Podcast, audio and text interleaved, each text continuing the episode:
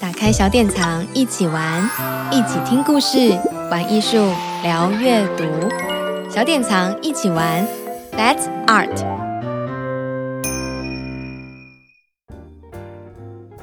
Hello，各位听众朋友，大家好，欢迎收听小典藏一起玩，让我们一起聊聊天。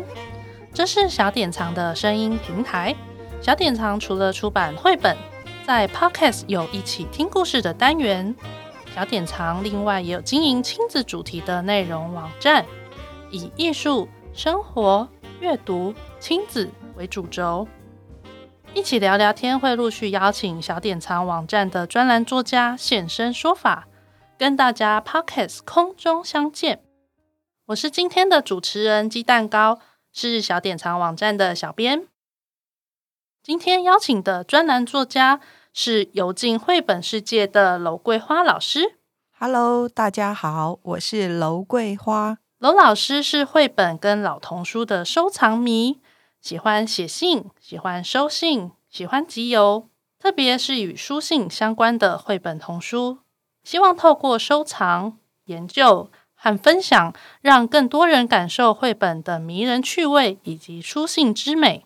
二零二零年开始，在小典藏网站专栏连载，带来了许多迷人的邮票跟童话故事的主题。我们也很好奇，老师是怎么样突然想要写这个专栏的想法呢？其实我从小就很喜欢呃收集邮票。那为什么会喜欢收集邮票？我父亲因为他不识字，那所以。他很想念家乡，或者是跟朋友联系的时候，我就是呃帮他读信、写信的代笔人。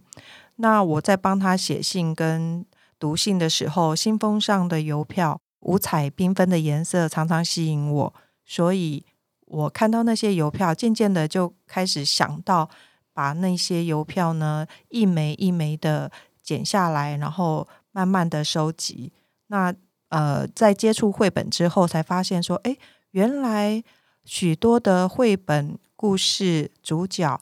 竟然也有发行邮票，这让我非常的惊艳。于是，大概十几年前，我就开始陆陆续续的在收藏这些童话邮票、绘本邮票。还记得专栏的第一篇，就是谈到被日本人视为具有驱邪能力，祈求孕妇平安生产。守护孩子健康平安的幸运小福寿犬章子，罗老师会认识犬章子，听说也是因为一本绘本吗？对，其实我收藏邮票的时候，呃，我有发现一封首日封，那那封首日封上面就是有写江户玩具犬章子，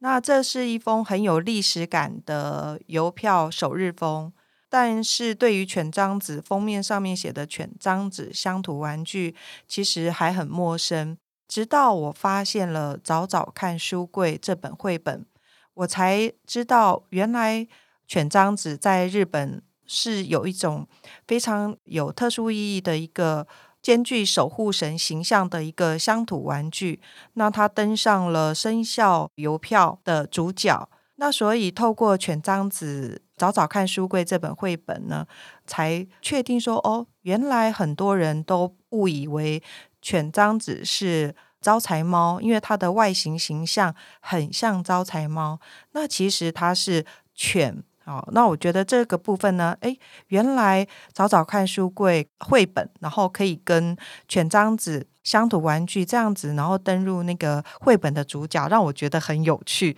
原来绘本哦跟邮票有这么有趣的连结，让我自己也认识了日本乡土玩具犬章子。在老师的文章也提到啊，像犬章子，它不仅是一个小福寿，然后。呃，也是扭蛋的抢手目标，然后所以也曾经就是隆重的登上邮票主角。然后之前在昭和三十三年就发行了一个以犬张子为主题的狗年邮票，距今已经有六十五年，真的是非常有历史意义的老邮票呢。而且从这边也可以看得出，呃，日本人对于犬张子的历史意义跟重视，跟它的不平凡之处。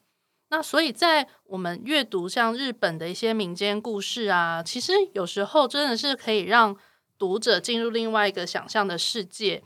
尤其像是小朋友特别喜欢遇见鬼怪或是魔法，而且这边有时候会有些不同的结局，有时候会有很多不同的趣味。像是老师有介绍到日本童话《斋流爷爷》，更是其中的经典，对吧？对，其实呃，像是犬张子那个绘本呢，我觉得非常有趣，因为从里面有很多可以找东西，然后我觉得透过这个有趣的绘本，然后发现日本的乡土玩具，接着呢，然后再来看那个日本的民间故事，那我就觉得，哎，因为呃，日本的民间故事，比如说像。斋流爷爷，呃，我发现民间故事对于小朋友是非常受到小朋友的喜爱，尤其又关于鬼怪啊。那发现这个邮票的时候，我就觉得特别的有趣，尤其是就是太宰治啊，因为斋流爷爷其实有好几个版本。然后我在写这篇文章的时候，就是斋流爷爷的邮票跟故事的时候，我就发现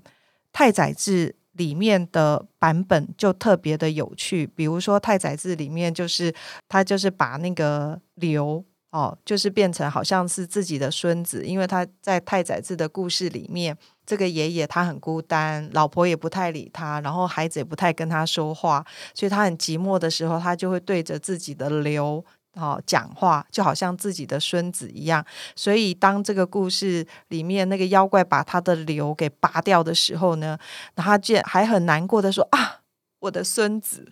啊，所以透过这个故事，然后你也可以看到说，古代民的医疗，比如说像我小时候那时候都会流行腮腺炎，就是那个脸部就是会肿起来，然后所以我们体验过那个腮腺炎。那你在听这个故事的时候，你会很有感觉。可是现在因为科技医疗的进步，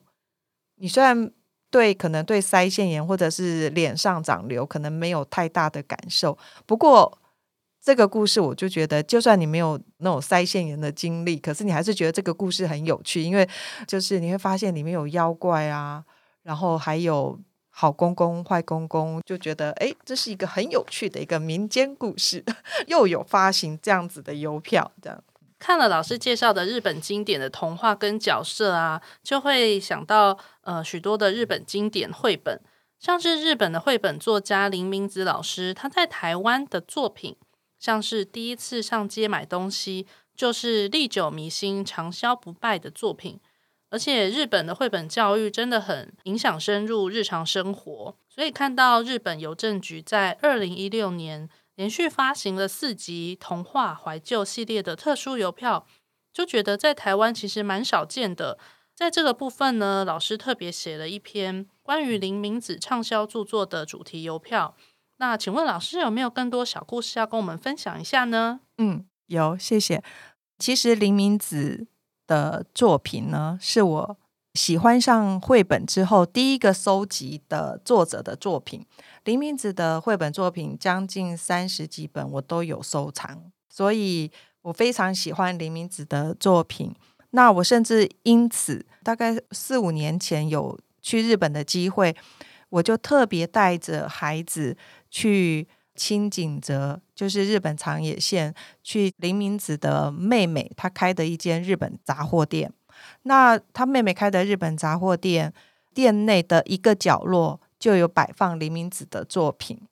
那虽然我不懂日文，可是我就比手画脚，然后跟林明子的妹妹表达我很喜欢林明子。那所以他妹妹也是充满笑容的，用日文跟我讲了很多的话。虽然我听不懂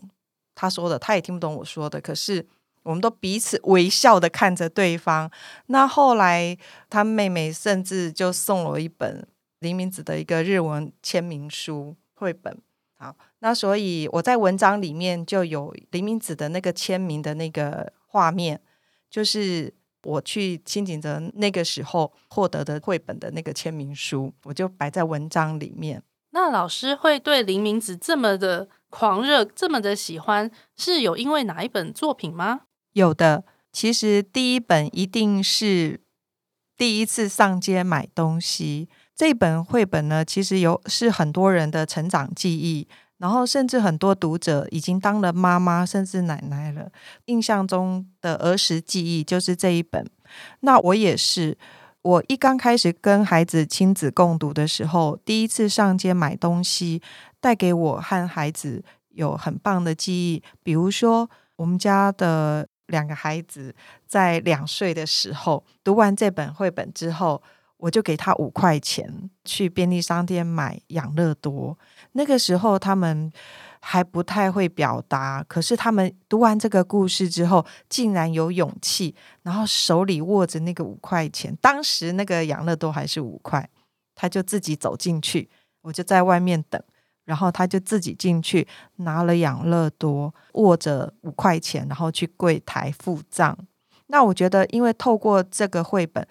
让孩子真的有勇气去买东西。我觉得，诶，其实透过绘本，原来还能够让孩子真的能够有一点改变跟成长。我觉得这是让我觉得绘本其实有很大的一个影响力，也就是绘本力。那后来在另外一本《今天是什么日子》，这更让我惊艳了。因为读这本绘本的时候，我们读完之后。隔了大概两三年吧，有一天，其实那个时候我已经每天忙得很累，其实已经忘记那一天是什么日子。可是那一天突然，我们家的姐姐告诉我说：“诶，妈妈，那个抽屉有东西，你去看一下。”因为在这个之前，她跟弟弟在房间，就是他们姐弟俩在房间，不晓得在干嘛，就是好像很忙的样子。然后后来就忙完之后，他们出来之后就告诉我说：“妈妈。”你去房间抽屉看一下，好，然后我就去抽屉看，诶，抽屉竟然有一个纸条，然后拿起那个纸条之后，那个纸条上面暗示我说，诶，再到哪里哪个衣服的口袋又有一个纸条，就像今天是什么日子绘本的内容一样，就是我依着纸条上的线索，一封信一封信的找出来，找到大概七八封信之后，最后那一封信里面就是一个礼物。然后那个礼物一打开之后，上面内容竟然是祝福爸爸妈妈结婚周年纪念日快乐。这真的让我很惊艳。原来跟孩子亲子共读，然后读过这本绘本之后，孩子竟然会模仿绘本里面的内容，然后写信，像密码信一样的一封一封的依照绘本里面的内容，我觉得太惊艳了。所以，当我发现呃日本有发行林明子的绘本邮票的时候，非常的惊艳。尤其是这十枚一组的林明子的绘本邮票，有第一次上街买东西，也有今天是什么日子，让我非常的惊艳，一定要赶快买下来收藏。可以把故事经典的内容跟角色都隐藏在一枚小小邮票里。可以传达很丰富的讯息，也让我们开启了认识这个世界的窗户。而且现代人都习惯用电脑写信，以前用手写信真的非常能传递情感的意味呢。透过一字一句写进信纸，装进信封后，再贴上一枚邮票，投入邮筒，接着就是等待对方的回信。收到的回信除了手写文字的温度，还有信封上那枚图案色彩丰富的邮票。里面的故事也真的非常精彩丰富呢，也很期待罗老师之后更多的文章介绍哦。那我们今天呢，真的谢谢罗老师来跟我们一起聊聊天。想要欣赏更多罗老师游进绘本世界的文章，欢迎到小典藏官网欣赏，也可以在小典藏的 FB 或是 IG 跟我们分享您对 Podcast 内容的想法哦。谢谢大家，我们下次见喽！谢谢大家，拜拜，拜拜。